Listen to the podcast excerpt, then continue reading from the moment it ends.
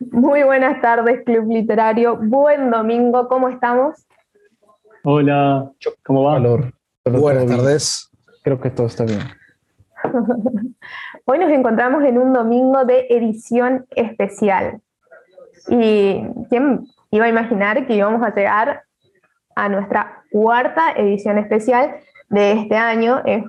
dentro del club es estas ediciones que se vinieron dando gratamente bastante seguido.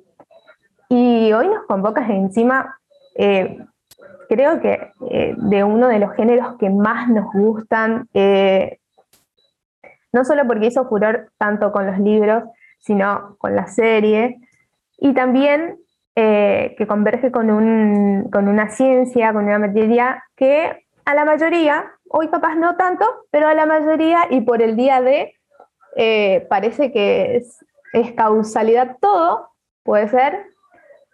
Así que el derecho hoy está muy ligado con la literatura y creo que eh, desde que hablé con Martín para hacer eh, la edición especial, le, había tirado como, bueno, hagamos Juegos del Hambre, God, porque yo particularmente pienso que no hay mejor exponente eh, en lo que es literatura fantástica o ficción que este señor. Eh, siempre nos trae, siempre la verdad que eh, cuando estábamos en el Mater Day, en la residencia universitaria, siempre nos traía estas novedades y siempre terminaban enganchándonos, porque la verdad que yo me enganché con los Juegos del Hambre por él y creo que La Brújula Dorada también por él y así otras, otras eh, sí, otros libros más y otras sagas más. Eh, y también, obviamente, eh, quienes los tuvimos como compañero, también como profesor o disertante, escuchando más sobre la materia que le compete a él, que es el derecho, es un profe que la verdad que es muy didáctico, hace que la materia sea tan tangible, inclusive para las personas que no, no están en el ámbito del derecho. Así que no se me ocurrió nadie mejor para esta edición especial. Y obviamente creo, estamos todos muy manija, por lo menos eh, cuando salió el, el flyer, había mucha, mucha, mucha expectativa sobre esta edición especial. Así que esta pequeña introducción lo voy a hacer solamente porque nos vamos a introducir en los sistemas jurídicos de Westeros, así que le voy a dar la palabra y un gran aplauso a nuestro abogado y profesor Martín Lu. Todo tuyo. Muchas gracias. Un placer eh, estar acá eh, compartiendo con ustedes. Bueno, en primer lugar vamos, vamos a hablar solamente... Mar, si me podés tirar para, para compartir imágenes y pantalla, eso es para darle más dinamismo nomás, no tengo nada wow, bajé todo internet, no se preocupen. Pero mm, eh, vamos a hablar solamente de la cuestión del derecho dentro de Westeros o los Siete Reinos, eh, porque en caso de que pensáramos irnos a todo el universo, tendríamos que estar acá para un posgrado porque entre las nueve ciudades libres que cada uno hace lo que quiere y después algunas cuestiones muy particulares, es como se extiende mucho y además el, tema es que hay mucho material de esto porque, bueno, ustedes son lectores lo sabrán, eh, si bien Juego de Tronos, o, Canción de Hielo y Fuego, hoy en día solamente tiene cinco tomos que han salido, eh, hay además precuelas, hay enciclopedia, wikias, eh, foros, entonces hay tanta información que no está ni siquiera en estos cinco libros que se hace muy complejo darlo en, un solo día. Bueno, bueno, acá para todos los que conocen, bueno, están los siete reinos. Vamos a hablar en primer lugar de cómo se conforman estos siete reinos para entender el porqué de la, complejidad normativa que tiene, que tiene Juego de Tronos, que tiene este, esta historia. Eh, todo esto que ustedes ven, a ver si puedo, puedo poner el cursor. Eh, sí, acá está. Bueno, ahí ven ¿no es cierto? Listo, buenísimo. Eh, bueno, todo esto fue gobernado por los primeros hombres, que es este nombre que, reciben estos primeros humanos que ocuparon este continente, el continente de Westeros, o Poniente en castellano. Y fue ocupado en su totalidad en un conflicto con estos niños del bosque, esta raza de humanoides eh, pequeños, y ellos tenían este culto a los dioses antiguos y su sistema jurídico, digamos, se quiere, las viejas normas las normas tradicionales, la norma de, los anfitriones, más de los señores dentro de los reinos. No nos olvidemos que estos, que estamos, acá está mostrado en siete, eh, pero eran, todos eran reinos anteriores a la llegada de la familia Targaryen. ¿sí? Eh, era el reino de los primeros hombres, con la invasión de los ándalos al, continente de Poniente, fueron conquistando y expulsando tanto a los niños del bosque como a los primeros hombres, quedando los primeros hombres relegados a lo que es la parte de Invernalia o Winterfell en inglés, ¿sí? el reino en el norte, y los demás reinos pasaron todos a ser reinos ándalos, ¿sí? con la excepción de las Islas del Hierro, que ni siquiera son primeros hombres, son los hombres del Hierro, que nunca fueron conquistados por ninguna de estas dos, ni por los primeros hombres, ni por eh, los ándalos. Esto trajo que los ándalos trajeran sus nuevas costumbres y también con ello también su nueva religión. No, bueno, no lo había mencionado, pero los, los, los, antiguos, hombres eh, veneraban la, la religión de los árboles, los dioses que habitaban en los árboles con rostro, y los sándalos traen la fe de los siete, que es la que hablan mucho en la serie, en los libros habla mucho, que bueno, con todas estas figuras que es, por ejemplo, la fe como institución, los septones que serían como los sacerdotes, las septas que serían como la, algo parecido a, las monjas, digamos, y las hermanas silenciosas que son estas que acompañan en, el fallecimiento.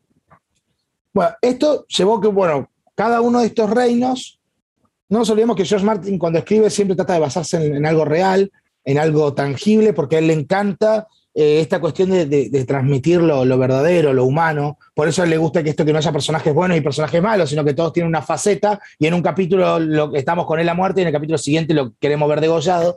Eh, bueno, eh, entonces él se basó en este sistema feudal, el sistema feudal que existió realmente en nuestro mundo, donde el, el derecho o la ley estaba en la cabeza de cada rey y el rey podía delegarlo en sus agentes judiciales o sus agentes legales. ¿sí?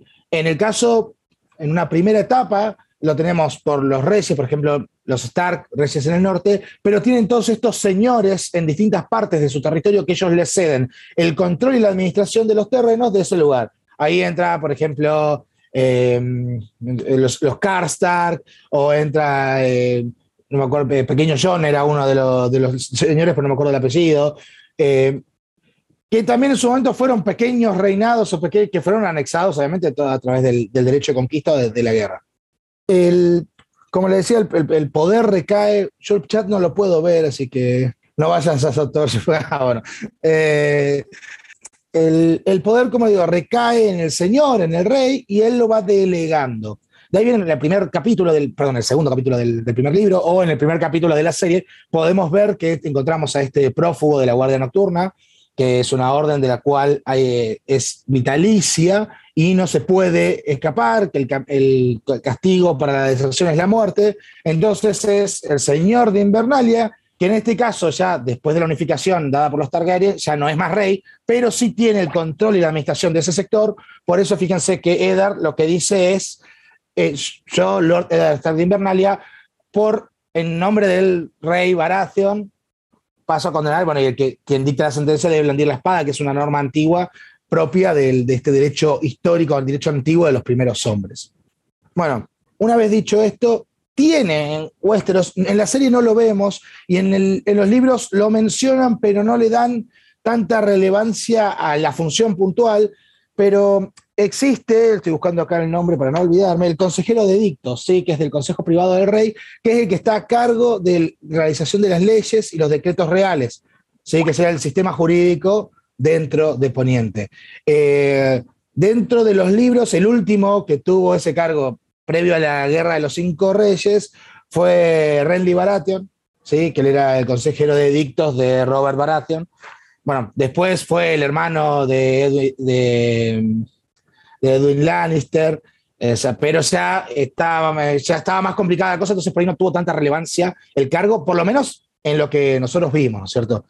Em, sí es importante que si bien el consejero de dictos es el que tiene a su cargo armar la legislación, registrarla, administrarla y crear nuevas leyes, también se sigue respetando las leyes del lugar, las leyes históricas de los territorios dentro de cada uno de los reinos se siguen respetando. Eh, tengo acá una ayuda de memoria para poder ir porque es, es, increíble lo mucho. Yo empecé con creyendo que era algo fácil, cuando empecé a escribir hay un montón de cuestiones jurídicas dentro de Game of Thrones. Bueno, por un lado tenemos el derecho de familia. Sí, eh, el sistema no es muy distinto a lo que fue el sistema del mundo, inclusive en Argentina hasta el año 1968, que es este de los hijos, los hijos legítimos y los hijos naturales. Los hijos naturales no pueden heredar, no pueden llevar el apellido del padre y son tildados de bastardos, falta que se lo escriban en el DNI, digamos. Em, este sistema, nosotros estamos acostumbrados por el, por el, lugar desde el que nosotros leemos los libros, siempre a los poderosos, a las clases, a las casas de alta cuna, y por eso estamos acostumbrados, a ver, voy a cambiar esto.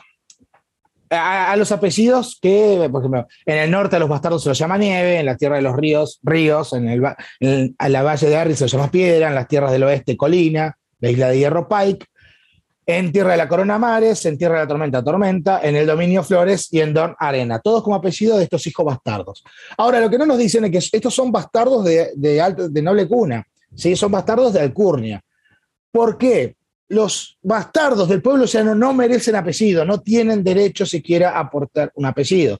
Es decir, que todos estos que vemos con, el, con los apellidos del lugar donde nacieron, en realidad fueron reconocidos por el Señor, que es su padre natural, pero no legítimo. Esto lleva a situaciones, hay algunos casos en los que lo reconoce y pasa a formar parte eh, de la casa, si bien no tiene derechos eh, de, herencia, sí es un hijo reconocido que integra los ejércitos, comanda fuerzas. Por ejemplo, ejemplo de Jon Snow, Jon Nieve, otro de los ejemplos eh, que en la serie por ahí no se notaron tanto, pero los libros los nombran mucho, son los ríos, hijos de Walder Frey. Walder Frey tenía más bastardos que dedos, entonces eh, todo el tiempo estamos notando que, em, que, forman parte, integran eh, la, casa. Pero obviamente no se sientan en la mesa principal, no están a la hora de recibir a los reyes y los señores y demás. Un uso común de, los bastardos Em, es cambiar sus blasones. Esto es por qué? porque tienen prohibido el uso de los, escudos de la familia. ¿sí? Entonces, normalmente lo que hacen es invertir los colores. Por ejemplo, acá, supongo que están viendo la imagen esta, eh, la Casa Fuego Oscuro, que fueron unos bastardos Targaryen, que encima fueron reconocidos por un derecho real, ahora vamos a hablar de eso. Eh, usaba, invirtieron los colores de la casa para usarlos como blasones propios y después reclamar el trono como corresponde. Y, por ejemplo, el Walder Río de la Casa Frey tachaba el blasón del padre, ¿sí? Este, esta cruz, esta línea roja, que era usar el mismo blasón con colores invertidos, demostrando que, uno, que, era un bastardo, que la no pertenencia a esa casa. Los bastardos pueden ser reconocidos, o sea, pueden pasar a ser hijos legítimos, sí, que es cuando eso solamente por decreto real, no por el reconocimiento del padre, pero por un decreto real sí, sí pueden ser reconocidos y pasar a ser herederos del Señor. Hay muy pocos casos, bueno, en la serie vemos el caso de Ramsey Bolton, en los libros también está, que pues, en pago por la tradición de la boda roja, reconocen a, Ramsey como hijo legítimo de, Lord Bolton, eh, para que pueda heredar, puesto que eh, el padre no tenía hijos que pudieran sucederlo. ¿sí? Ahora, lo que no queda claro, en ninguna parte por lo menos, es qué lugar en caso de legitimación de hijos eh, naturales, en qué parte del derecho sucesorio quedaban. Si es por el orden de nacimiento, o sea, entran en su lugar, o si van al final de la fila porque fueron reconocidos al final.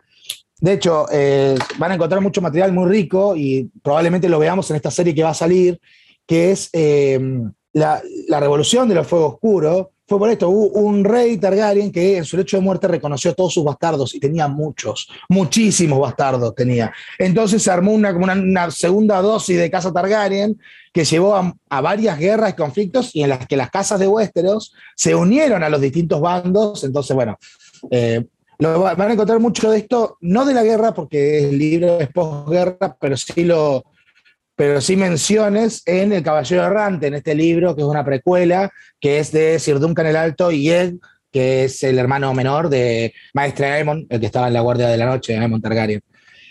Em, bueno, a ver, me faltaba algo más con respecto al derecho familiar. Ah, bueno, en cuanto al heredero, siempre van a ser los herederos los hombres, ¿sí? el, hijo el hijo mayor masculino, pero en caso de no haber hijo mayor masculino, las hijas pasaban a ocupar también la cadena sucesoria. El problema es que él no tenía la potestad de administrar, entonces cuando se casaban con un hombre, era este el marido el que lograba esta, este, eh, el derecho de administrar las, las, tierras y, los ingresos y demás. Hay un, respecto de esto, ya que estamos hablando tanto de la parte de las mujeres, eh, las mujeres están bastante relegadas, bueno, como fue realmente en la historia, la historia no contemporánea, pero la historia medianamente moderna, eh, estuvo relegada en varios de sus puestos, esta cuestión de, no poder administrar las tierras, de que eh, si, era la heredera pero se casaba, inmediatamente el marido pasaba a ser el señor de esas tierras. Pero hay una, reina, que es la reina Alisan, que era la esposa de Jaehaerys I Targaryen, que se empezó a interesar por estas cuestiones de las mujeres, si bien no entró en el derecho de propiedad, en los derechos reales, sí entró en el tema de las viudas, sí en la asistencia. ¿Por qué? Porque las viudas, al no poder administrar y demás, pasaban a estar empobrecidas, no tenían fuente de ingreso. Entonces, eh, eh, influyó en el Consejo para que sancionaran leyes en favor de, las viudas y también prohibió, por ejemplo, este, el derecho de prima nocte, que es un derecho antiguo y horrible, digamos, en el cual el señor de las tierras tenía derecho a, a ser quien consumara el matrimonio con la mujer en la noche de bodas. Eh, lamentablemente hay que decir que eso pasó en la historia real, digamos, y bueno, en Westeros no era aplicable hasta que intervino la reina Lisane, que hizo que se sancionara una ley en la cual se ponía como violación cuando cualquier persona que no fuera legítimo marido, ya sea de cuna o no de cuna, y ya fuera que se hubiese casado en un septo o ante un, a un dios árbol, digamos, no importaba de dónde surgía el matrimonio era violación y llevaba la pena, que lo vamos a ver más adelante, la parte de derecho penal, que es la que más hablan los libros y por ahí la, la que más estamos esperando todos. Derechos reales en cuanto a la posesión de la tierra, todo es eh, eh, dueño del, del, señor, digamos, y va bajando. El rey es el dueño de todo, los siete reinos, es quien delega de su propiedad, delega la administración, la custodia a los demás señores, a los grandes señores de los siete reinos, eh, tenemos, si, más lejos, la casa Lannister, la casa. Bueno, la casa Targaryen tenía también su, pequeño que era Roca Dragón, la casa Stark, la casa Martel, la casa, son donde van delegando este derecho de propiedad que es propio del rey. Y a su vez estos señores pueden ir subdelegando, porque, por ejemplo, los Karstark, la casa Karstark, es, es una casa que desciende de un segundo hijo de un señor Stark, que le dio a un, como su hijo menor no iba a poder administrar Winterfell, lo que hizo fue crearle un territorio dentro del y bueno, y delegar la administración de ese sector. Pero siempre es poder delegado. En definitiva, el dueño de los siete reinos es el, rey. También hay una cuestión, los, Targaryen no eran tontos, digamos, sabían que la administración real del 100% del territorio era imposible. Es por esto que permitían a los conquistados seguir administrando sus terrenos, porque si no iban a tener un, si bien ellos tenían tres dragones que se podían comer a todos, no tenían suficiente gente para controlar eh, a, la población, al, al pueblo llano. Bueno, eh, después vamos a, llegando ya casi a la parte que decía que es interesante, tenemos también los derechos políticos. Eh, los derechos políticos dentro del sistema de gobierno son bastante particulares, porque como todo es delegado del rey, si bien las casas se van pasando, porque una vez que se otorga un título, ese título es hereditario, no quita que cualquiera puede acceder a estos eh, si tiene el favor de un rey. Los reyes pueden crear nuevos señores. Sí, tenemos, por ejemplo, a Ser Brom de Aguas Turbias, que le, prometen ser lord de no me acuerdo si era de Alto Jardín, hay un reino, uno de los, de los de reinos importantes que ve, y él no era Brown de hijo de nadie y de ninguna, digamos. Fíjense cómo el, favor real le va permitiendo escalar, pero nuevamente, siempre por una cuestión de poder delegado. Ahora, sí hay algunas excepciones. Las excepciones están en estas órdenes en las cuales las personas al entrar hacen juramento de, de, de por vida de algunos bienes. Por ejemplo, tenemos la orden de los maestres, que es la, de la sabiduría, la de estas personas que acompañan al Lord del Castillo y que, fíjense, su lealtad es al Señor del Castillo. Por eso el maestre Ewing, cuando eh, toma Winterfell, responde a a, los hijos de hierro que estaban en Winterfell, porque él servía al señor de Castillo Turno, no intervenía, si bien obviamente tanto en la serie como en los libros él eh, se juega por las personas que él quería, no quita que su responsabilidad era para con quien tuviera control del castillo, sin importar eh, la familia o de dónde provenieran sus títulos. Bueno, ellos tienen voto de pobreza y voto de no tener tierras ni, ostentar títulos, pero ellos quedan fuera de toda la jugada política. Aunque, como siempre, la realeza reescribe las leyes a su antojo, un ejemplo es, por ejemplo, a Aemon Targaryen, que dos veces, el maestro Aemon, que era el, maestro de la Guardia de la Noche, al cual dos o tres veces le ofrecen dejar la orden para ocupar el trono de hierro. Em, para los que no están por ahí tan, em, tan, familiarizados con, esta historia, el, el maestro Aemon era el tercer hijo del señor, o el cuarto, no estoy recordando bien ahora. El tema es que por, hubo una, bueno, lo dice la, gripe de primavera, que fue una, una epidemia que apareció en Westeros. Eh, bueno, después eh, un juicio de siete, que ahora vamos a ver lo que es el juicio de siete, murió otro de los hijos. O sea que porque fueron muriendo los herederos y llegaron a él, que había renunciado a todo, era, como era el cuarto hijo, me parece improbable que llegara a ocupar ningún tipo de, título, había, había renunciado a todo. Y después, bueno, no, él rechazó porque decía que su juramento no era compatible. Eh, pero no quita que la corona estaba dispuesta a, arreglar estas cosas. Ahora, ya que estamos hablando de esto y no me lo quiero olvidar, ya que estamos hablando de las órdenes, la, orden es la fe, ¿sí? la orden de los, de los septones, que tiene, bueno, está compuesta por los septones, las septas, las hermanas piadosas y unos que aparecen en la serie casi al final y en el libro en el quinto, que son los hijos del guerrero, que son el brazo armado ¿sí? de, de la fe que son los que hacen cumplir la fe y demás. Eh, una de las cuestiones particulares, la fe, por ejemplo, tiene su sistema de normas, que ellos seguían por el libro de, del, del, libro de la estrella de las siete puntas, que es como la Biblia de, de esta fe, y ellos obviamente condenan el incesto. Y los Targaryen eh, llegaron con esa, eso instituido, o sea, se casaban con las hermanas y, con las primas, con las tías, con el, todo entre ellos para mantener la pureza de la sangre. Entonces, eh, inmediatamente la fe empezó a tener un roce. ¿sí? A la cuando cae a Aegon Targaryen, a él no le dijeron nada, obviamente, tenía tres dragones gigantes, pero sí le empezaron a disputar al hijo, que decía que no podía asumir como rey el hijo por ser nacido del incesto y eh, los malos hábitos y demás. Lo que llevó a una guerra con la fe, en la cual los hijos del, guerrero fueron el brazo armado. ¿sí? Eh, hay por ahí los que leyeron los libros van a haber escuchado o leído el nombre Maegor el Cruel, Maegor el Cruel sería el nieto de Aegon Targaryen I, que con él fue que explotó todo, o sea, con él ya la fe se sintió insultada porque aparte él tomó segunda esposa y la fe estaba, era, iba por la monogamia, entonces pues, iba escalando el nivel de violencia hasta que terminó, bueno, en un juicio, un juicio de siete que ahora vamos a hablar, y con la, con la prohibición de la fe de tener esto, este brazo armado, no permitirle más a la fe que aplicara su, su poder. Sí, Mars. Pincho, vamos a nuestra pequeña pausa antes que nos corte Zoom. Volvemos con el mismo idea y misma contraseña. Dale. Bueno, estábamos hablando de, estas, de estas órdenes, digamos, que existen dentro del universo de, Game of Thrones o de Canción de Hielo y Fuego. Bueno, que está la fe, la orden de los maestres, eh, la guardia de la noche, que es, bueno, es una de las que más conocemos por ahí por la serie, que son estos guardianes del límite del muro, del límite norte del reino. Los capas blancas, que son la Guardia Real. Eh, la Hermandad sin estandartes, de esta quiero hablar ahora porque es bastante interesante.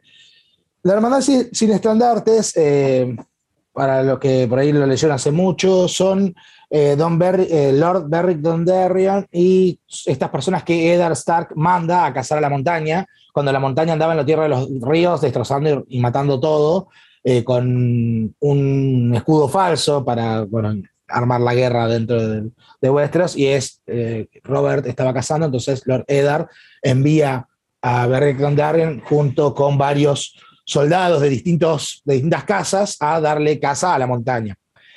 Eh, es bastante particular cuando, cuando, la hermandad se presenta, cada vez que aparece y le sacan sus bienes a alguien, le confiscan los bienes y le hacen un vale.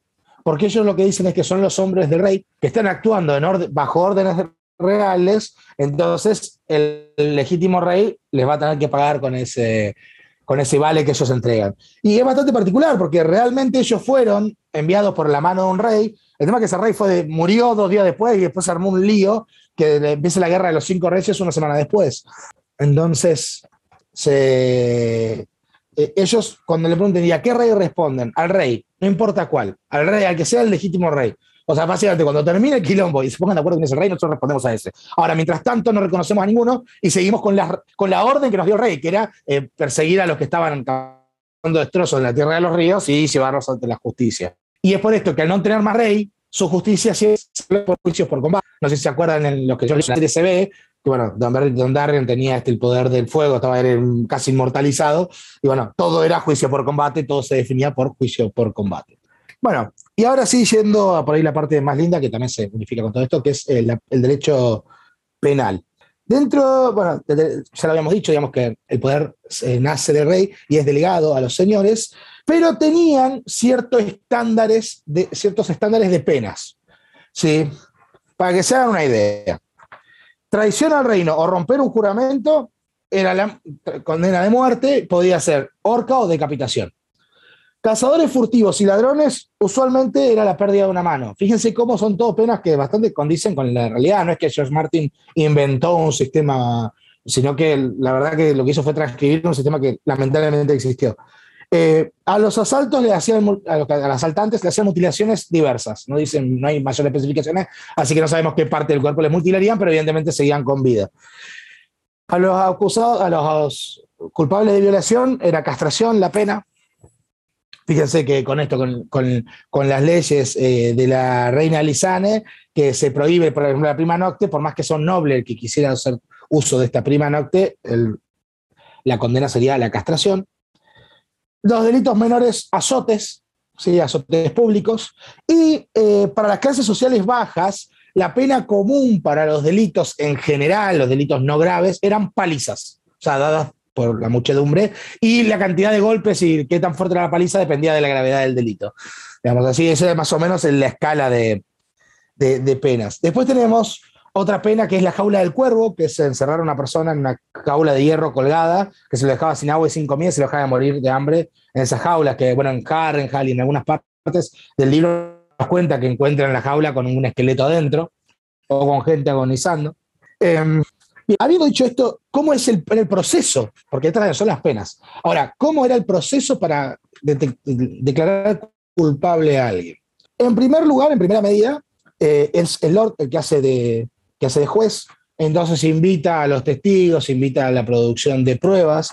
En los casos de juicios muy grandes, por ejemplo, Valentirian Lance, vemos que hay una parte acusadora, una parte que es la que encarga de interrogar a los testigos de, la fiscalía, si queremos ponerlo en términos nuevos, pero en general lo que era el pueblo llano no pasaba de los testigos que estaban a la mano y la sentencia dada por parte del señor. ¿Podía esto estar delegado? Sí, en señores menores, inclusive había en, en Desembarco del Rey, por ejemplo, había estos eh, consejeros de la justicia o delegados judiciales, que eran personas que su única función era impartir la justicia del rey. Ahora, hay un, un derecho que, que muy acostumbrado a saberlo, tía a los nobles, a la clase más altas. Un plebeyo no tenía de ningún tipo de derecho a exigir un juicio por combate. ¿sí? Y así como pedía el juicio por combate, eh, también tenía derecho a ser reemplazado por un campeón, es decir, tener un caballero que luchara en su nombre. Estos juicios rara vez eran negados porque estaba muy mal visto, era deshonroso, porque el juicio por combate era poner el, eh, era que Dios resuelva a través de la espada de los guerreros eh, la, controversia, entonces, es, no se conocen muchos casos en los que se haya negado este derecho, salvo, por ejemplo, el rey loco, que al padre de Eddard Stark no le niega el derecho, pero le dice que su campeón es el fuego y le tira fuego dragón y lo prende fuego ahí eh, sin darle mayores chances de, defenderse. También, bueno, el juicio por combate es una práctica que existía desde el derecho germano. ¿sí? Si ustedes googlean, van a encontrar que, si bien no se practicó mucho, pero existía, y también está, hay manuales de cómo debía ser el juicio por combate, por ejemplo, si la, si la acusada era una mujer, porque tenía que, entonces el hombre estaba metido en un pozo y la mujer pegada de arriba con unas piedras, sea, era como para igualar supuestamente las condiciones. Y el, y el juicio se resuelve cuando el acusador quitaba su denuncia, ¿sí? esa es una posibilidad, el acusado asume la culpa o una dos, uno de los dos muere son las formas de terminar el, juicio por combate. Un señor podía elegir como campeón a quien él quisiera.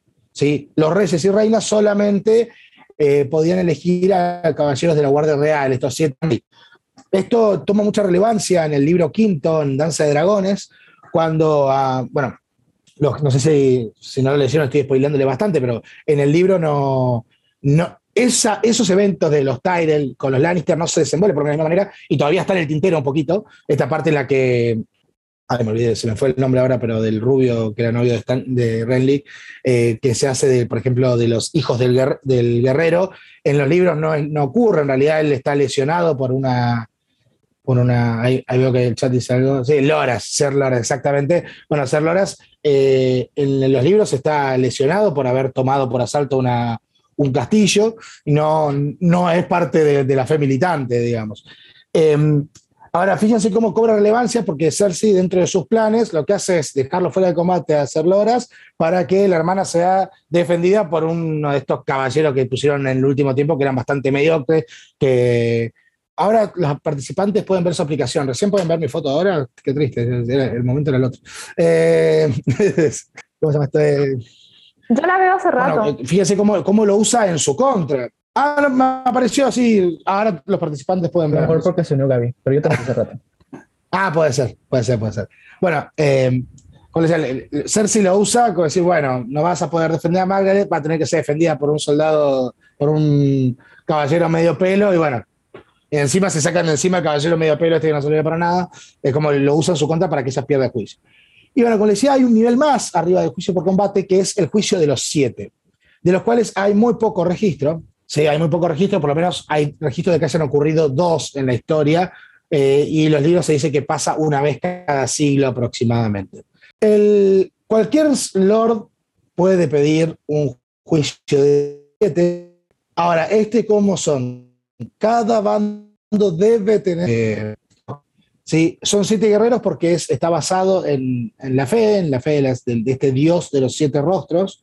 Entonces es uno por cada uno de, las, formas del dios. Y bueno, también esa muerte y hasta que alguno de los dos bandos perece por completo. Por eso también no es que hay tantos casos, porque estamos hablando de que hay un mínimo de siete bajas y en los casos que, eh, que los dos casos que hay, en uno, en uno murieron 13 de los 14 guerreros y el número 14 tuvo 30 días en coma y en el otro murió el, heredero del rey y un par más. Entonces eh, es como muy complicado, es demasiadas bajas para las casas y nuevamente los campeones solo pueden pertenecer a, a casas nobles, ser caballeros o ser señores. Entonces, eh, una de las, de las veces es con esto que estaba contando, con la rebelión de la fe, ¿sí? que se la fe se revela. Entonces los, hijos de Guerrero lo desafían a un duelo, un, juicio de siete, ¿sí? en el que se enfrentan siete caballeros contra siete caballeros. En este combate mueren 13, sobrevive solo Maedor y queda eh, los de la fe por lo que hicieron. Bueno, esto la, segunda vez que se vio fue con Ser Duncan el Alto, ¿sí? que lo van a ver este en el libro El Caballero Errante, está muy bueno, lo recontra recomiendo, está es muy divertido porque están todas estas casas que nosotros leemos que no existen más en los primeros cinco libros. En este hay mucho dinamismo, hay una interacción constante y está eh, muy copado. Em, siento que me olvidé de muchas cosas, lo más probable es que sea así. Eh, si tienen preguntas, algo que se acuerden ustedes y lo hablamos, genial, porque realmente es, el material que hay es muchísimo y se va entrecruzando y entrelazando tanto que me cuesta seguir un hilo. Y aparte, haciendo nada la verdad, los libros los leí muchas veces, pero para este evento no los pude releer de vuelta, o sea que eh, estoy usando un poco la, memoria. Bueno, eh, si quieren podemos abrir ya en lo que es el debate, las preguntas. Salimos de la ventana y ahí. Hola Gaby. Voy a saludar a Gaby ahí que se nos unió. Hola, ¿cómo están? ¿Cómo estás, Gaby? Llegué para el final, pero bueno, me pude escapar. Estamos muy felices de tenerte, te estábamos extrañando. Em, bueno, cuando em, pregunten lo que quieran, si algo le quedó en el tintero, así como dice Martín, si, si tienen alguna duda de algo o algún personaje o un hecho o algo. Aldo. ¿Quién es el legítimo rey de Poniente y por qué es Stanis Baratheon?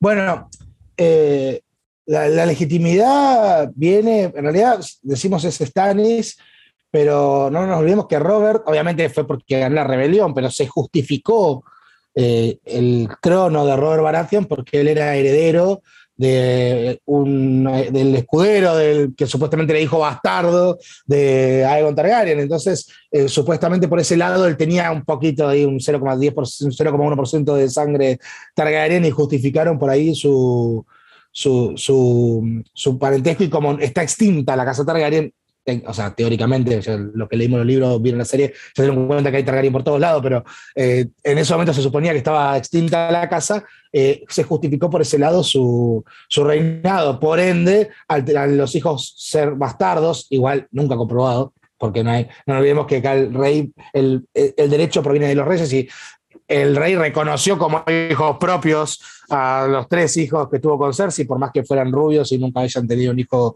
rubio, los Baratheon. Eh, decíamos a lo jurídico, nunca ningún rey decretó la. Ah, bueno, lo hizo Stannis. Stannis fue el que los declaró bastardos. El tema es que él nunca había sido coronado. Entonces ahí entramos en un debate, bueno, que es bastante, bastante complejo, digamos, que bueno, como buena historia medieval se resuelve por, las armas, ¿no es cierto? El que, el que no tiene la razón puede tener la espada por el mango y, y llevar a la resolución. Igual no nos olvidemos que tenemos a Daenerys también como legítima heredera, con mayor derecho que Baratheon, y también tenemos a los hijos de, al hijo de Aegon Targaryen, que aparece en el libro quinto, que la serie lamentablemente lo dejó fuera de, de la historia, pero tenemos al, al, hijo del hijo del rey muerto, entonces es como que eh, hay un heredero con muchísimo más peso. Aunque Stannis hubiese sido, no sé, como si hubiese sido un buen rey, ¿eh? vos le mirabas feo y te cortaba una mano para que, para que lo recuerde. Ahí Aldo parece que es fan. Fan de Stannis 500%. Porque también hay, hay algo ahí, pues, que, que se le llama el derecho por conquista, ¿no? Algo así, el derecho por conquista a, a heredar una tierra. Eh, claro, el tema es que Robert no lo reclamó por derecho por conquista. Y Stannis no lo conquistó. No, no, Robert justificó en su sangre Targaryen, pero sí, el derecho por conquista es un, es un derecho que aplica mucho a Game of Thrones. De hecho, de vuelta, es un derecho que existió realmente hasta la creación de la ONU. Es la ONU la que de, deslegitima hoy en día el derecho por conquista, pero el mundo se manejó así hasta 1946. O sea, no, no, no hace mucho. Y más, de hecho, fíjense que los hijos del hierro, eh, cuando muere Robert y asalta la costa, reclaman todos esos terrenos junto con Winterfell y algunos terrenos más del norte como propios por derecho de conquista. Igual está bueno, eh, de verdad que Stannis tiene una posición bastante fuerte, digamos, y tiene bastante apoyo, por lo menos al principio, de un par de fuerzas interesantes. Sí, aunque no creo que sobreviva a vientos de invierno. Eh, la verdad que no. no, no, en el, bueno, yo estoy asumiendo que todos leyeron los libros. Si no lo hicieron, perdón, spoiler alert, pero es difícil. Ya pasaron muchos años, el libro tiene como 10 años. Acá este club es amante de los spoilers, eh, ama ah. con profundidad los spoilers, así que no, ah, no, hay problema. en cuyo caso, solo para, para, para, darle acá intriga, que lo que decimos, leímos el libro, nos estamos comiendo las uñas, eh, no sabemos qué pasó con Stannis. Llegó una carta diciendo que lo mataron y, hasta, y eso es todo lo que sabemos. En los libros no, no sabemos qué pasó, estamos en una intriga. Aunque sí, la verdad que vos ves la, situación previa de Stannis y estaba juntando todo lo la carta La carta rosa, ¿verdad? Claro, que le manda, que manda eh, Ramsey Bolton, manda a la Guardia de la Noche. Es que ni siquiera sabemos quién mandó esa carta. claro, claro. No sé si, este, no sé si conozcas un canal de YouTube llamado eh, Preston Jacobs. El tipo hace unos videos analizando la carta rosa y está como, no, no tiene sentido que la haya escrito Ramsey Bolton. Y, el tipo dice que la escribió Mans Rider, pero a la vez no tiene mucho sentido que la haya escrito Mans Rider, pero no tenemos idea qué pasa ahí. Esperemos que George se cope y nos escriba el sexto libro urgente. Aunque si hace como hizo con Tormenta de Espada de Festín de Cuervo, también tenemos un problema, porque contó la misma historia en simultáneo en dos libros distintos. Entonces, eh, puede ser que justo en el sexto no esté y tengamos que esperar a, a vientos de primavera, a canción de primavera. Tengo entendido que este George ya dijo que no quiere dividir los libros otra vez, así como lo hizo con Festín y con Danza. Ojalá, ojalá, porque me, me, quedé con mucho hype, ¿sabes? Porque mucha gente considera que Festín es el peor libro de la saga. Yo creo que no, de hecho para mí es, Festín es el segundo mejor, pero comprendo a la gente que dice que es el peor, porque es gente que tuvo que, que seguramente leyó Tormenta de Espadas el año en que salió y estuvo esperando por el nuevo libro con mucho hype por las tramas de Tyrion y por Daenerys, y llegó el libro y no estaban. Claro, o sea, no nos olvidemos que los libros son del 90 y va sacando cada entre 6 u 8 años uno. Y claro, si, si, esperaste, sí, ya vamos. En 2016 me mintieron, en 2017 de vuelta, 2018 de vuelta. Pero eh, eh, claro, yo cuando empecé a leerlo ya estaban los cuatro y solo faltaba salir de Danza de Dragones y salió ahí a, los meses. Eh, pero sí, me imagino los que hayan leído Tormenta de Espadas, Festín de Cuervo, ahora eh, no es lo que esperabas. Estábamos, estamos acá en pleno Game of Thrones y, yo estaba con mi libro muy, muy, muy allá también, quería traerlo. Tenía tipo, tipo la Biblia, ¿entendés? Ahí al ladito. Si bien, no, para, los que le, para, los que les guste, hay un par que fueron cooptados los, todos los grupos por los, los fans de la serie. Entonces ya perdieron un poco. Pero en su momento, cuando la serie no era tan boom como fue, yo estaba metido en como tres, cuatro grupos de Facebook que estaba bueno porque se discutía mucho de los libros y vos tenías grupos que te aceptaban hasta Danza de Dragones y grupos que Danza de Dragones no lo permitían discutir porque decían, ah, el último libro que salió es spoiler. Podemos, el tema es que pasaba un año, pasaba dos, che, habilitame el quinto, digamos, queremos seguir. Pero bueno, después con el furor de la serie de las últimas temporadas, quedaron copados por gente amante de la serie y venía y planteaba teorías totalmente random eh, y era como ya, ya perdía un poco el chiste. Pero siguen estando los grupos. Capaz con un debate se puede dar. Sí, da para mucho debate toda la, toda la obra. Por ese lado vale la pena leerla. Aunque la serie sí tiene, la verdad es que sí tiene sus pistas de cómo pueden salir las cosas. Bueno, la, serie en teoría es el mismo final. Mismo final, distinto camino. Eso decía. Se llegó mal. Se llegó muy mal a él. Sí, se rió horriblemente mal. Comenzando desde la quinta temporada. Ahí, bueno, ahí yo quiero preguntarle a Martín, porque no tuvimos oportunidad cuando terminó la serie eh, de, hablarlo, de charlarlo. ¿Qué te pareció, eh, Martín, el final de la serie? Bueno, las últimas dos temporadas, podemos decir. El final de la serie me pareció apresurado en exceso. O sea, por ahí el desenlace no es malo, pero no tiene fundamento. O sea, es como que, bueno, esto es así porque lo decidimos así y terminó. Y hay muchas partes de la historia que nos quedan en el tintero. En el libro la, historia es mucho más rica. Eh, falta Lady Corazón de Piedra, por ejemplo, que es Caitlyn Stark, aparentemente sería Caitlyn Stark eh, degollada, eh, que fue revivida por esto, por el, fraile borracho. Entonces, el mago rojo, el sacerdote rojo borracho, no me acuerdo el nombre esa parte, por ejemplo, o sea, queda muy inconclusa, porque estos se sentaron, tomaron un café y decidieron cómo hacerlo. Después, por ejemplo, el hecho de que Brandon sea rey me parece que no va a ser así en los libros, me parece, porque el, ojo el cuervo de tres ojos no está hecho para gobernar, sino para acompañar y asesorar. Eh, de hecho, eh, ¿se acuerdan este señor que en la serie que lo encuentra, que, era el, el, anterior cuervo de tres ojos? Ese es Lord Ojo de Cuervo. Ese es uno de los grandes bastardos, estos que fueron legitimados, que llevó a la, a la guerra de los Fuegos Oscuros. Bueno, él, él, se siempre leal a los Targaryen, nunca estuvo en la rebelión, y él era hermano del rey, digamos. Entonces, fíjate, él siempre fue asesor, siempre fue todo, llegó al Lord Comandante en la Guardia de la Noche, y después desapareció. Y bueno, pues porque pasó a ser el, el cuervo de los tres ojos. Entonces, eh, es como que él mismo, cuando habla con Brandon, él no, ya no le no, no pueden gobernar ellos. Aparte, no, no, están ni siquiera, no estarían ni lúcidos, siempre se pierden en el tiempo, en el pasado, el presente, futuro, a través de los árboles. ¿Cómo podrías tener un rey así, digamos? Sería. para mí, por ese lado, buscaron un remedio que puede ser que sí sea cierto, por ejemplo, que la maten a Dani, por ejemplo. Eso puede ser cierto. Ahora, ¿quién queda como rey? Y vamos a ver. Y yo no sé si van a revivir a John, ¿eh? yo quiero ver, porque Martin eh, pasa de huello a los muchachos. John, Puede decir así, pues John, es verdad que acababa de llegar la bruja roja y a John lo acababan de apuñalar, pero hasta ahí quedamos, o sea, y estamos desde, ¿cuánto? 2012 esperando. Yo antes me la vivía viendo muchas teorías sobre los libros y este, cuando salió el final de la serie me deprimí completamente y pensé, oh, esto es basura, no quiero volver a ver nada que tenga que ver con esto. Pero hay, hay teorías de que Bran sí puede terminar siendo rey, pero no va a ser obviamente un rey así de seis reinos en un trono y gobernando. Puede ser una especie de, digamos, rey mágico, una especie de divinidad ahí desde un árbol gobernando, eh, quién sabe cómo. Yo creo que John va, va, a revivir, este, así de una forma eh, más rara. Yo creo que va a terminar siendo un tipo, no lo sé, como más salvaje, más Stark. No sé qué, no sé qué opine usted, señor Martín. Y pues, bueno, a ver, es, en los libros la pista que nos dan es esto, que él mira al cielo y, ve a través de los ojos de fantasma. Entonces podría ser que refugiara su alma. no olvidemos que los Stark en la serie no le dieron bola, pero en los libros son wargs, o sea, son cambiapieles, entran en la piel de, los lobos, todo lo hacen, lo hace Arya. De hecho, por ejemplo, Caitlyn Stark pasa a ser esta Lady Corazón de Piedra porque Nimeria, la, la loba de, de Arya, la rescata, del, saca el cuerpo del río.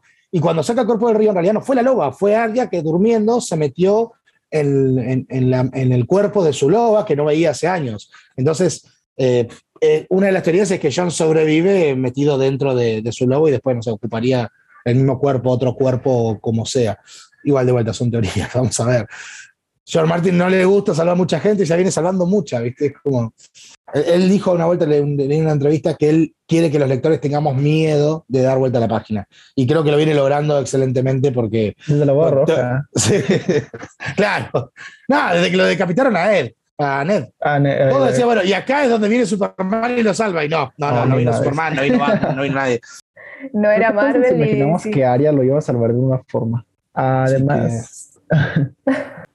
Yo quería preguntar. sí, sí. Dígame. No, yo iba a decir que acá hay para hablar de horas. o quedó muchísimo en el tintero. Yo quería preguntarte, em, porque acá también, aparte de derecho, vemos mucha política, muchas alianzas políticas. Y quería preguntarte eso, ¿cuál de hasta ahora de los libros, eh, cuál de las alianzas es la que más te gustó, la que más te atrapó, le dijiste, la que más sentido tiene.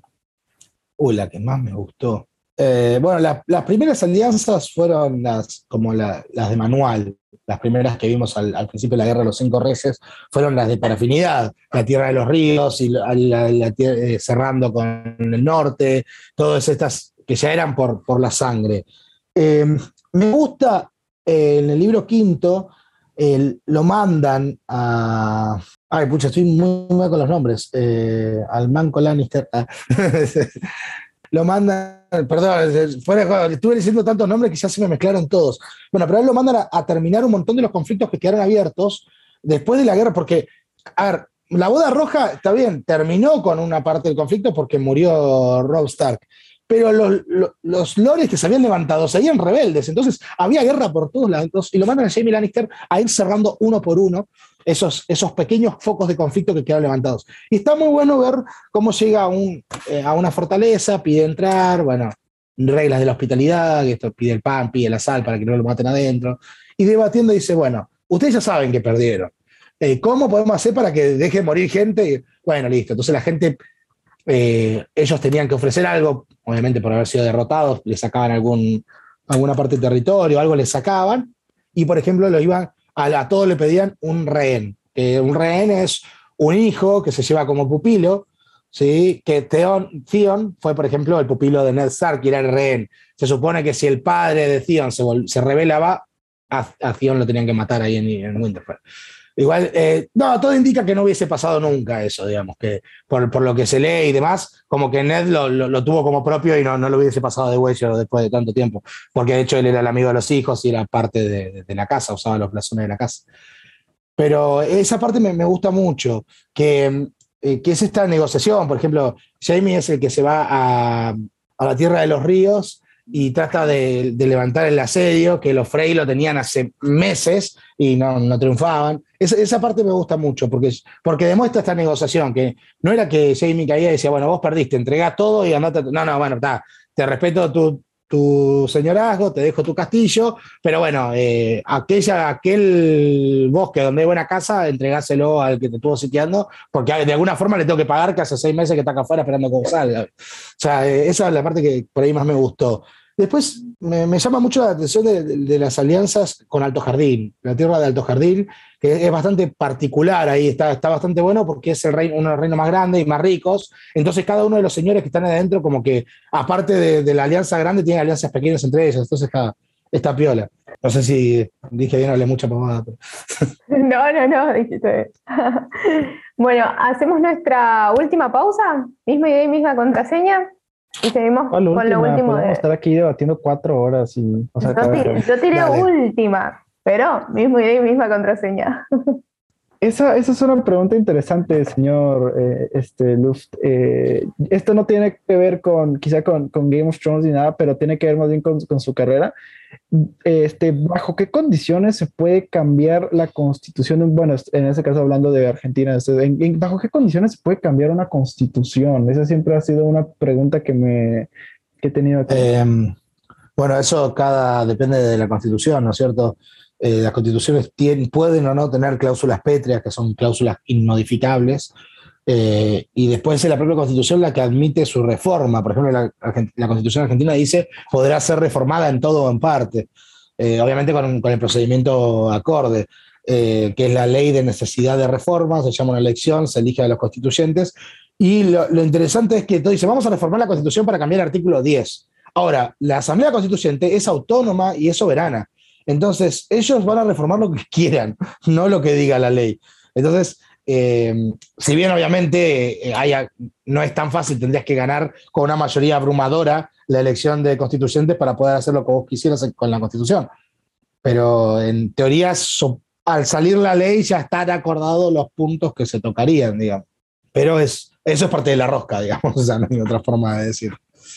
Nada más que hablando de eso, qué loco reencontrarme con los correntinos un día que estaríamos todos de fiscales, si, si fuera por aquellos años que Corriente está de elecciones hoy. Ahí me dice que la paliza que comió Fabián, pobre.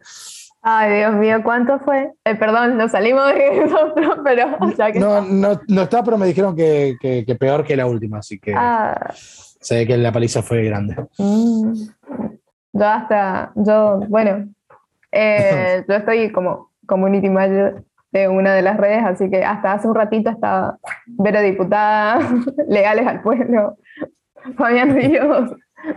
Me, me, sentí como en unos años atrás, viste, como remando algo que no. Ay, sí, bueno, pasa, pasa, pasa. Eh, eh, es, es, el pan nuestro cada día los que hacemos, la, hacemos política. Y perdemos.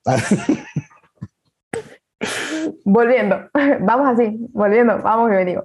Eh, me esto porque hablaron de la política en Game of Thrones, ¿viste? una cosa lleva a la otra. Ahí Dani te dice si extrañas eh, Corrientes. Sí, sí, sí, siempre extraño. obviamente es mi Tierra del Fuego es mi provincia, la, quiero mucho, disfruto mucho estar acá, pero sí extraño Corrientes, extraño mucho de, de, las costumbres que tenemos allá, de las cosas cotidianas, que acá no son tan cotidianas, o sea, es una provincia distinta, es un lugar distinto, gente distinta. Entonces, si bien estoy hace tres años de vuelta, ya ya hace cuatro años que no vivo en Corrientes, eh, sí extraño algunas cosas, más que nada de la, de la vida cotidiana. El hecho de que digan, no, Martín, te mandaron a la escuela 23, esa es gigante, tiene como 10 mesas. Y yo tenía que fiscalizar 24 mesas en una escuela en Corrientes, entonces eh, es como distinto. ¿viste? Totalmente. Gaby, disculpa que te moleste, pero como, como llegaste tarde, quería saber si tenés alguna duda, alguna inquietud acá, nos sacamos todo, así que tranca, tranca. No, no quería presionarte, pero no quiero que no nos vayamos eh, y menos que te vayas sin antes eh, expresar obviamente tu opinión o alguna duda que te haya quedado o algo. No, me dio mucha pena, como le dice al señor Martín, me dirijo, pero Me dio mucha pena. Siendo señor, me siento. se me pone blanco el pelo. Eh, bueno, a Martín, eh, no, que me dio mucha pena no, no poder llegar puntual. Eh, me imagino que habrá estado mucho más interesante, incluso desde el comienzo todo.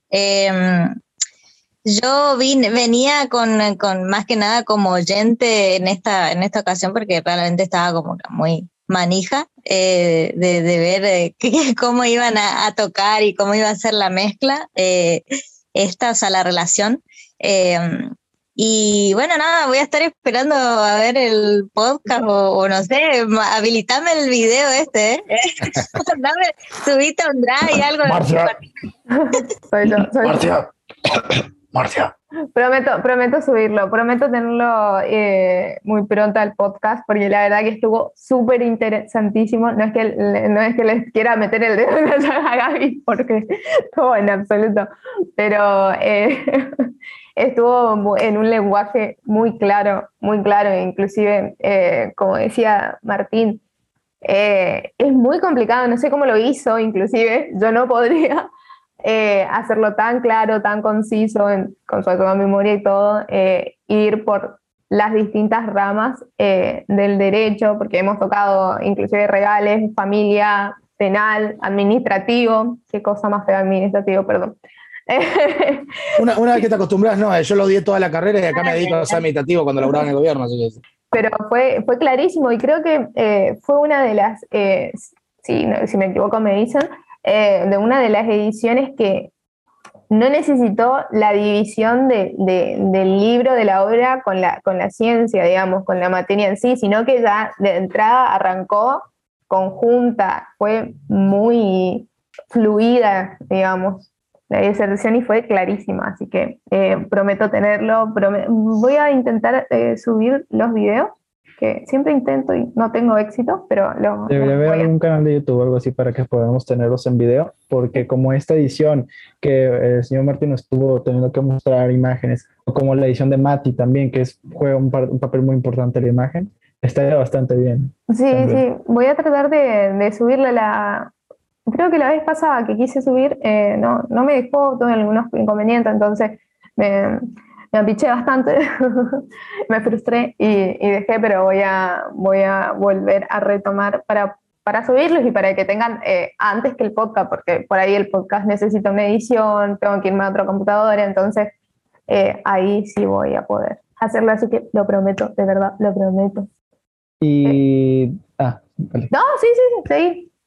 Ah, bueno, es que lo que, lo que tú habías dicho, Marci, sobre que la, la forma en que, en que la obra y el, y el tema que se viene a hablar aquí, que es el derecho, la forma en que convergen ambas cosas, fue bastante fluido. Yo creo que, porque de Game of Thrones podemos hablar horas, horas, horas y horas de este derecho, ya estuvimos hablando de aquí.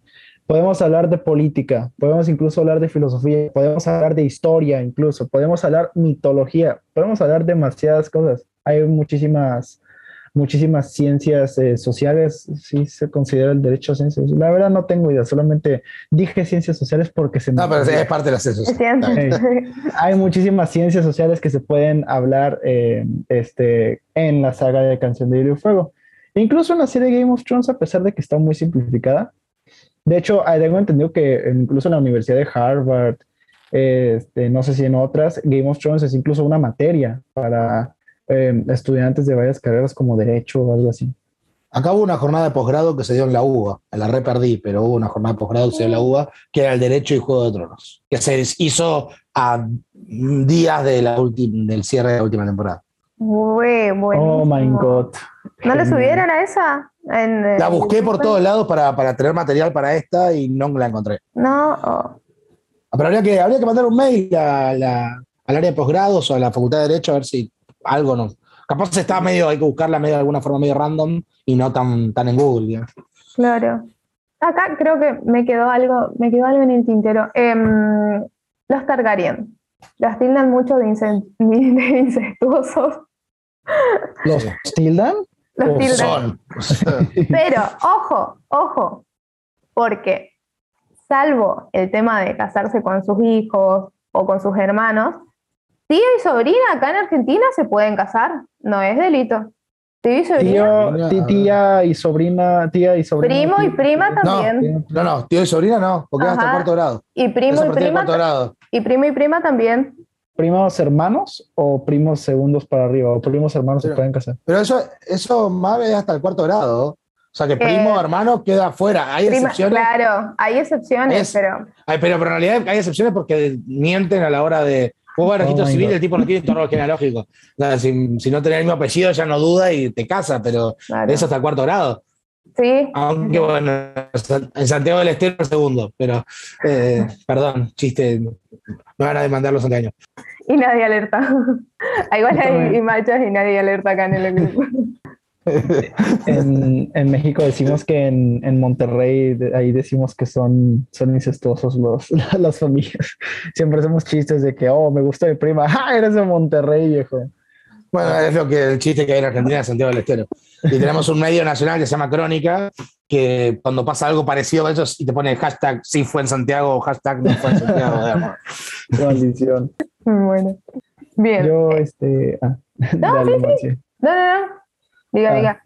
Yo quería comentar respecto a la saga que George R. R. Martin, eh, esto no tiene nada que ver con el derecho, pero George R. R. Martin comentó una vez en una entrevista que la Lady eh, Corazón de Piedra o Lady Catherine resucitada es el cambio más importante, es el cambio más cabrón de serie y libros, que es el que es, es la cosa que, bueno, según él, que lo más, lo más importante, el, que va a causar muchísimas más diferencias.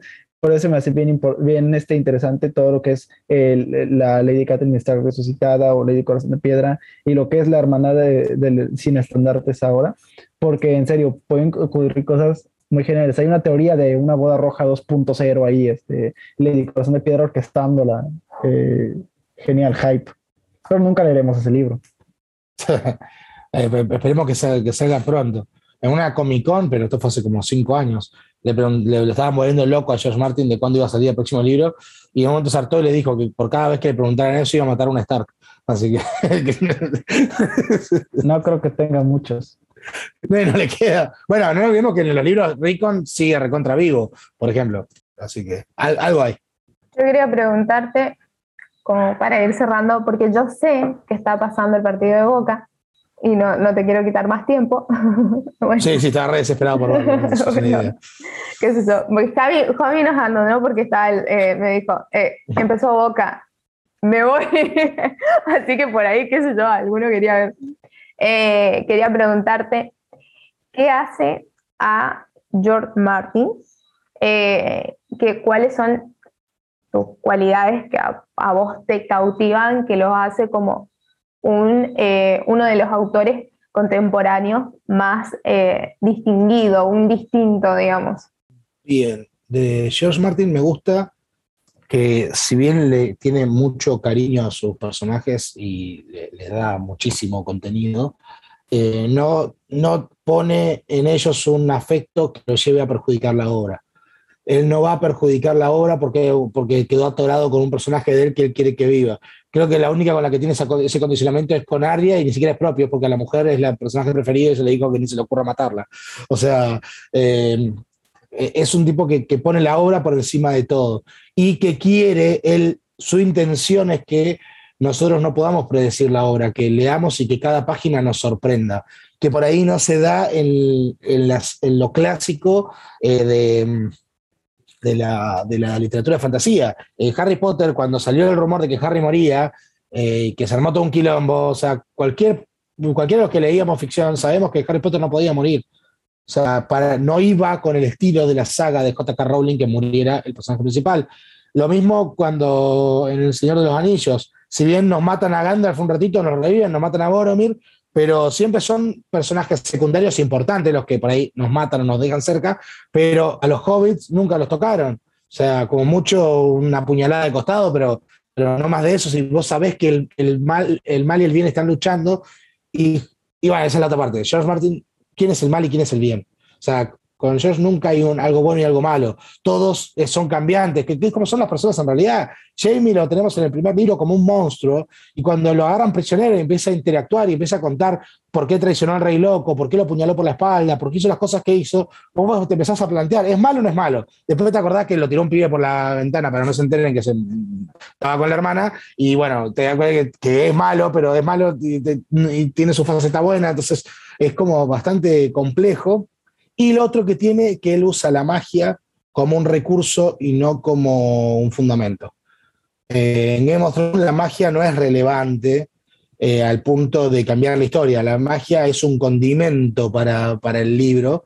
Pero bueno, él se enojó muchísimo cuando en la serie, la segunda vez que Daenerys prende fuego en, el Dosh Kalem, prende fuego la, la carpa donde estaban todos los Kals, porque se negaron a reconocerla a ella como una Khaleesi. Eh, los prende fuego y se sale caminando desnuda nuevamente de toda la casa incendiada, habiendo matado a todos, y todos se arrodillan ante ellos. El tipo se enojó y hasta lo tuiteó, que puso, esto no es así, Daenerys no es sinífuga. O sea, va contra el espíritu de Canción de Hielo y Fuego que haya alguien que sea eh, inmortal al fuego. O sea, ella una vez se salvó de morir calcinada porque justo ese día había, se alinearon todos los astros, estaba el cometa rojo, había mucha magia de sangre en el aire y ella pudo sobrevivir. Pero no es sinífuga. O sea, eso no puede ser así. Tiene tolerancia al calor, pero no, pero no puede sobrevivir al fuego. Y está bueno que lo plantee así. sabemos que no va a haber una salida rebuscada eh, a ver, yo a Tolkien, el autor que lo tengo más arriba de todo el universo, me encanta la obra de Tolkien, pero no quita que, por ejemplo, cuando hablamos de Gandalf y el Balrog, es rebuscado como Gandalf aparece. Sí, aparece de la nada, contando un mega combate que fue genial, pero él reapareció de la nada, digamos, o sea, es como que había que devolver a Gandalf y lo devolvieron. Eh, eso no va a pasar con George Martin. Puede ser que no nos expliquen en principio por qué pasa algo, pero eventualmente vamos a ver que tiene un cierre muchísimo más lógico que, mágico. Aldo. Eh, Joshua Martin es bastante, bueno, no controversial, pero mucha gente le tira, le tira shit porque dijo que Tolkien se equivocó con revivir a, revivir a este Gandalf, que, y porque él dijo que cuando leyó El Señor de los Anillos le impactó muchísimo la muerte de Gandalf y que se ah. decepcionó cuando vio que... Entonces no se murió, ¿es en serio? Porque a mí también me impactó cuando la primera vez que lo leí. Y pensé, no, Gandalf, pero luego regresaba y se me hizo, no sé, no me gustó. ¿Qué opinas tú de esto? Y yo lo leí de muy chico, El Señor de los Anillos. Eh, tenía 12 años cuando lo leí, o 13, no pasaba de ahí. Eh, para que una idea, vi la primera película, me prestaron el libro del Hobbit, me lo leí y al fin de semana siguiente fui y me compré los tres tomos y me los leí todos en una semana y media. Eh, entonces, eh, me gustó que en su momento que haya revivido Gandalf, pero hoy, em, habiendo visto Canción de Hielo y Fuego y el impacto que genera, creo que haber revivido a Gandalf, no sé si fue un error, convengamos que también es, un libro escrito hace mucho tiempo, entonces eh, porque Tolkien también está bueno que la magia no lo es. O sea, la magia hace más cosas inexplicables que en Canción de Hielo y Fuego, pero Gandalf no es que empieza a tirar rayos láser y mata a todos los orcos y terminó el problema, sino que, o sea, la magia, creo que toda la magia que le ves hacer en el libro es dos o tres cantitos para iluminar algo, prender un fuego y en el Hobbit hace mucha más magia que en todo el Señor de los Anillos, digamos. Entonces, eh, pero sí me parece que, que esa necesidad de no matar o de no justificar bien cómo se salvó, porque por ahí que vos ponés que se salvó pero introducime a los Valar, introducime ese mundo espiritual que tiene, que después está explicado en el Silmarillion, pero en el en Señor de los Anillos se vio como una justificación literaria para volver a tener al mago y encima con un power-up. Inclusive en la película queda como también desdibujada esa parte como, ah, mira, caíste, peleaste, fuiste más al un tema de estrellitas así, como 2001 lo dice espacial y ya, es toda la explicación que vas a tener. Claro. Hay una pregunta de Dani que dice, uh. señor Luke, ¿tenés personajes favoritos? Eh, no tiene que ver con la serie, tiene que ver con los libros, pero la serie también. Me encanta Tyrion. Tyrion, me encanta. Eh, es un tipo que, hace uso de sus fortalezas muy bien eh, y sabe, o sea, hace política, literalmente hace política, porque con nada consigue todo eh, y, después paga los costos de la política que él hace. Toma decisiones heavy, porque ha tomado decisiones heavy, y cuando vos ves las decisiones que toma, si bien él tiene esta cuestión de también ser bastante controversial, eh, vos decís, cuando, administraba, por ejemplo, el reino, lo administraba para bien, o sea, fijarse que no se le cae de hambre a la gente, eh, dónde estaban los asesinatos, con unos métodos por ahí medio, porque al, se entró que hay un asesino que andaba matando gente y lo mandó a matar por la noche porque no podían encontrar, digamos, eh, medio controversial, pero no es un tipo favorecido ni por la, fama ni por la guerra, simplemente es él y su intelecto. Entonces me encanta como, como personaje. Eh, mucho más, por ejemplo, que un tipo como Rob Stark, que o sea, lo pone con el super power level, el tipo allá arriba, y bueno, o sea, así también eh, entró, sí, entró, entró triunfante y se fue en un cajón. O sea, la verdad que por eso tío me gusta mucho. Y bueno, y, aparte veo que hay mucho, o sea, para los que no leyeron los libros, él, de la forma que llega a administrar el reino de Daenerys es bastante loco, porque Daenerys todavía no volvió. Eh, o sea, él está administrando un. Él nunca habló con Daenerys todavía. está administrando nomás. Además que lo reconocieron y como el chabón era grosso, enseguida se, ganó su lugar. Y bueno, cuando Daenerys llegue, veremos si le, corta el cuello. Ahora estoy dudando si ya se habían reencontrado o no, pero creo que no, que Daenerys todavía no había vuelto a, Mirin después de, que se fue con el dragón. Aldo me, me, dice que sí, que no, que no volvió todavía. Así que que es mi personaje favorito. Ahora, vamos a ver cuánto dura. Lamentablemente, cada vez que uno en Game of Thrones elige un personaje favorito, puede durar un capítulo, un libro. Siguiendo la línea de Dani, ¿cuál es el personaje que eh, menos te atrapó? Que dijiste, no me gustó, o por desarrollo o por subjetividad. Aunque no lo parezca, Daenerys me gusta poco. Daenerys es un personaje que, que, me cuesta, cada vez que sigo un capítulo, para los que no, por ahí nunca leyeron los libros, o sé si hay algunos de ustedes que nunca leyeron los libros, eh, los libros no tienen capítulos, sino que tienen eh, el nombre del personaje del capítulo. Te dice Daenerys, te dice Tyrion, te dice John. Eh, y cada vez que llega a Daenerys es como, oh, es pesado, porque vos lees y decís, flaca, ¿por qué tomas estas decisiones de mierda? O sea... Kathleen es genial, sus capítulos son geniales. Sí, sí, sí. Kathleen no van a hablar. no, no, Kathleen... Eh, ¿A vos te cuesta leer eso, Verona? ¿Cómo? ¿A vos te cuesta leer los de Caitlyn o lo pusiste? No, no, no, no, lo puse ah. para mostrarlo como, como yo. No, de en realidad todos me suelen gustar.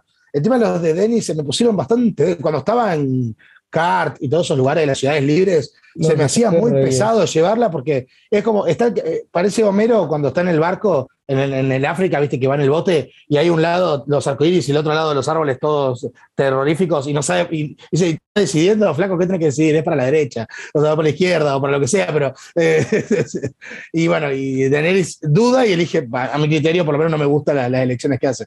Me parece como que le falta un poquito de. Aunque está, está bueno que ahora se esté acercando a Tyrion porque puede ser que sea eso mismo que hasta George haya querido que se demuestre eso, que lo que a ella le faltaba era un tipo como Tyrion al lado. Daenerys en Choque de Reyes es aburridísima, excepto del capítulo de la Casa de los Eternos, que creo que pues es lo único bueno que tiene en ese libro. Si a mí Daenerys me, me aburre tanto que en el Danza de Dragones, cuando se va, es cuando me empieza a gustar la trama de ahí de Merin, de y todo eso. Claro, ¿Estamos descubriendo un hater por Daenerys o, me parece a mí? Eh, pero no, no, es hate, eh, porque no es que odio el personaje, simplemente que eh, vos notás tan, todo tan elaborado y Daenerys puede ser parte de su inexperiencia, pero no, no, o sea, es como no sentir lo mismo que le siento a los otros personajes. Y bueno, después está, lo que sí tiene bueno que en la serie limpiaron personajes y le mataron la mitad de, lo, de todo, pero en, la serie sigue teniendo su lugar teniente dando vueltas, o sea, hay un par de personajes que está bueno, eh, que van vinculados con Denny, pero eh, ella en particular, cuando se fueron a liberar esclavos y no tienen ni para darle de comer, dice, flaca, ¿en qué momento te vas a parar a, hacer lo que tenés que hacer? Y si seguís agarrando gente, es como que no digo que no tienen que salvar a los esclavos, no digo, pero por lo menos no, no, agarrás un millón de esclavos y decís, bueno, ahora atravesamos el desierto y sin Morphy. O sea, buscar la forma de. Ya pasó eso en la Biblia. Sí, claro. ¿Saben cómo terminaron el cruce del desierto? Aldo. Ah, es que hay una escena muy buena, bueno, que a mí me, dejó con mucho impacto en esos dragones, que es cuando este, ¿cómo se llama el tipo este de Card? El, ah, Saros Andaxos está hablando con Daenerys y le dice que ah. cuando llegó ahí a Marine y había un esclavo pidiéndole, bueno, no esclavo, ya liberto, como le dice Daenerys, y que le está pidiendo a Saros Andaxos, por favor, tómeme como esclavo, porque aquí me está llevando, aquí me está llevando la chingada, por favor, ayúdame.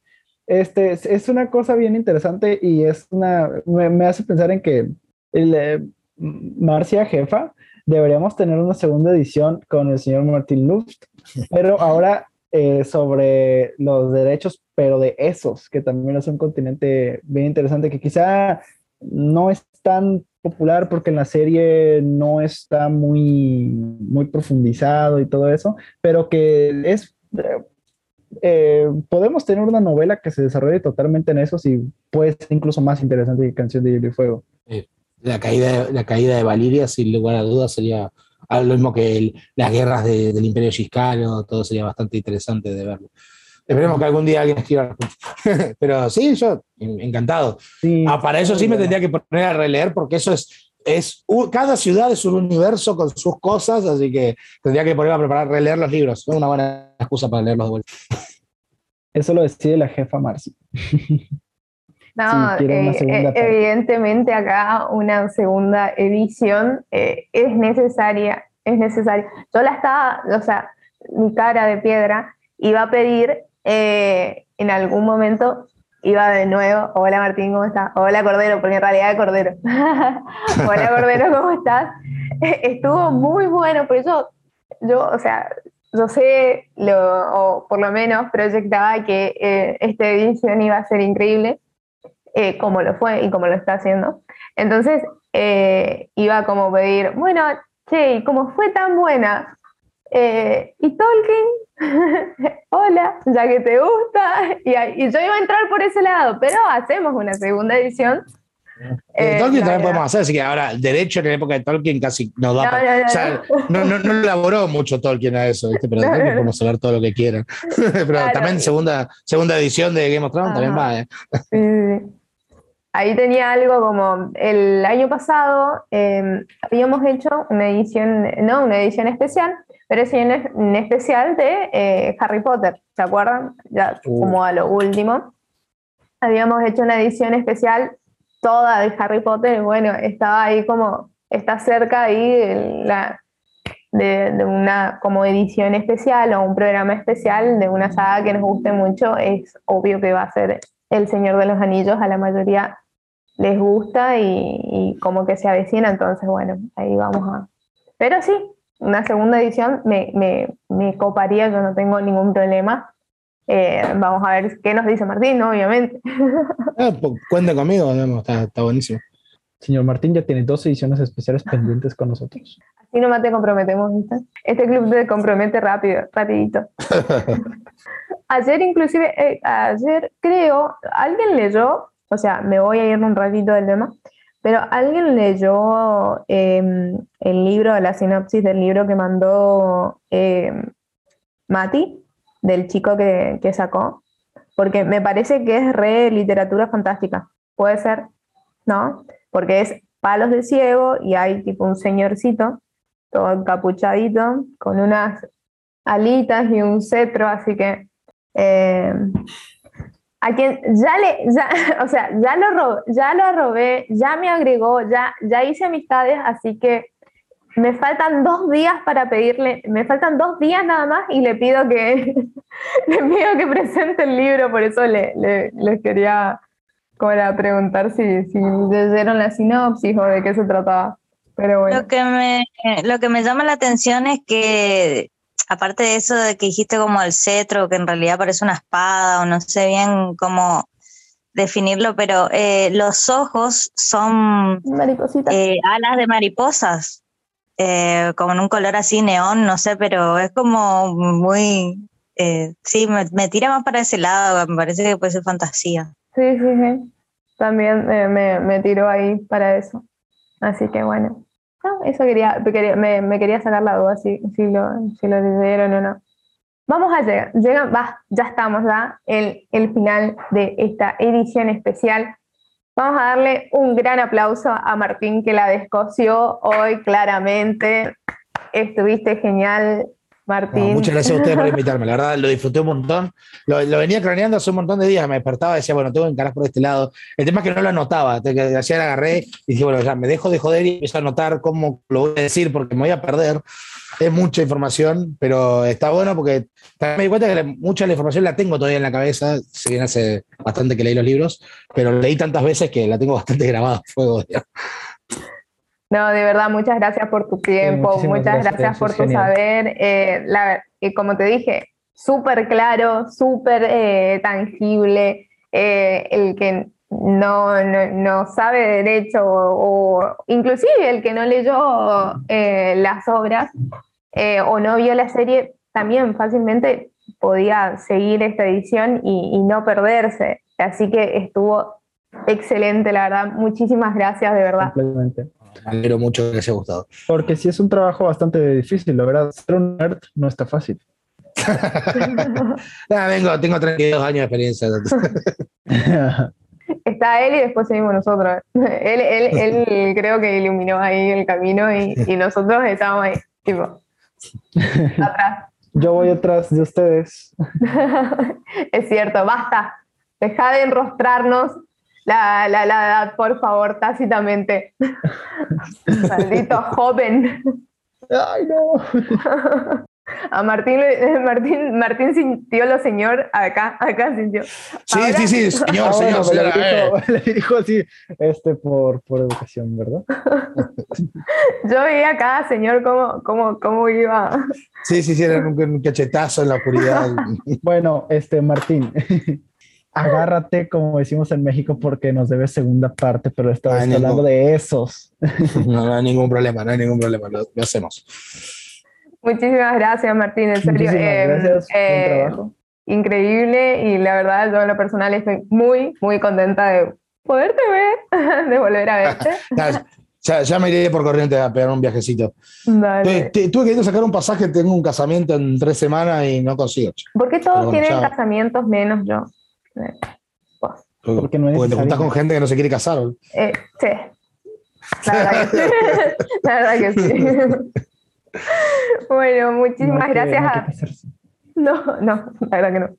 Muchísimas gracias a todos, de verdad, por estar este domingo. Es, un domingo, tardecita, se hicieron tiempo, eh, son lo más del mundo. Eh, como siempre les digo, eh, bancan las ediciones especiales y bancan el Club Literario sobre todo. Así que antes de despedirnos, volver a reiterar las gracias a Martín y decirles que en estos días ya eh, les voy a mandar el calendario de las temáticas que vamos a tener en septiembre, que más o menos ya se las fui tirando el viernes. Y seguramente, si concretamos, habrá alguna que otra edición que se nos cuele en el calendario. Así que nos estamos viendo muy pronto. Un aplauso grande a Martín y un aplauso muy grande a este club que siempre banca las ediciones especiales, banca a los autores, a los disertantes que nos vienen a visitar. Así que ya sos como parte del club literario, Martín, ya te adoptamos, olvídate. Eh, o sea, ya, ya, estuviste en el Zoom, Vamos nosotros a adoptamos rápido. Vida. bueno, me alegro, me alegro, un, placer. Lo lamentamos.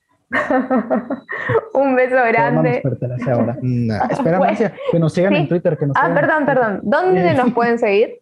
En Twitter. En Twitter. el arroba, arroba literario guion bajo club. Ahí nos pueden seguir. Ya tenemos 32 seguidores. Queremos llegar a 33 eh. antes del final de la década. Así que síganos, vamos, si se puede. Literario guion bajo club, dijiste. Sí, arroba literario guion bajo club. Ahí sí. Ahí tiene 33, mira. Ah, ¿viste? 33. Ah, eh. Aquí está. Ya me Ahora dice, dice siguiendo y sigue diciendo 32. Alguien se bajó a mitad de camino. ¿Quién se está bajando? Bueno, aquí tenemos ya la, la, notificación del buen Martín. Esa. Me gustó, me gustó, me gustó. Ah, no, ahí está, ahí lo actualicé y me parece 33. Ah, ahí está, bien. Ya, ya estábamos chequeando quién fue el que se estaba bajando de este tren. Buena, buena. Vamos por 34 ahora, porque siempre, oye, alcanzas una meta, pones otra. antes del final de 2025.